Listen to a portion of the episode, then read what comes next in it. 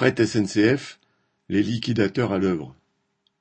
Dans ses vœux aux cheminots, le PDG de la SNCF, Farandou, s'enthousiasme d'avoir en 2003 battu des records avec 24 millions de personnes dans nos trains.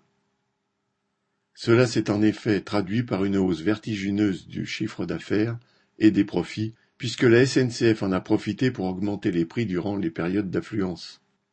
L'INSEE relevait cet été une augmentation moyenne annuelle du prix des billets de plus de 8%. Le record de 2,2 milliards de profits en 2022 va sans nul doute être pulvérisé en 2023. Mais dans ces trois pages de vœux, le même Ferrandou n'a pas pu souhaiter aux cheminots la même prospérité.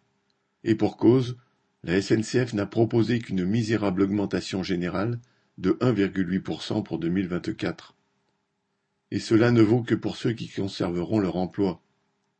Dans le fret ferroviaire, la liquidation de l'activité et des emplois est à l'ordre du jour. Ferrandou ose déclarer, citation, Le fret, c'est compliqué. Nous sommes obligés de réduire volontairement notre trafic, notre activité. Cela représente environ 500 emplois de cheminots qui sont menacés. Moi j'ai confiance parce que je sais que le gouvernement nous soutient. Ce gouvernement et la direction de la SNCF soutiennent les cheminots comme la corde soutient le pendu. Tous deux ont, en parfaite continuité avec leurs prédécesseurs, programmé la liquidation. En 2023, au début de la restructuration de Fret SNCF, en préalable à l'ouverture à la concurrence, quinze mille cheminots y travaillaient. L'ouverture à la concurrence en 2006 du fret ferroviaire s'est traduite par un effondrement continu du trafic, tous opérateurs confondus, et par des suppressions d'emplois massives. Aujourd'hui, 4800 cheminots travaillent pour Fret SNCF, mais en 2024 est mis en œuvre un véritable plan de liquidation baptisé plan de discontinuité entre guillemets. Fret SNCF a désormais interdiction, comme toute autre filiale de la SNCF, d'opérer des trains entiers de fret qui seront réservés à la concurrence pour se consacrer aux wagons isolés entre guillemets, peu rentables d'un point de vue capitaliste. Nul ne sait si ces activités vont intéresser d'autres entreprises ferroviaires ou si cela va aboutir à une nouvelle explosion du nombre de camions sur les routes.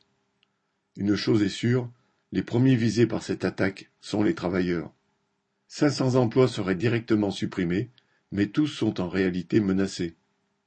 Ferrandou prétend proposer à chacun une solution, une reconversion hypothétique, par exemple dans les TER ou le transfert à d'autres entreprises.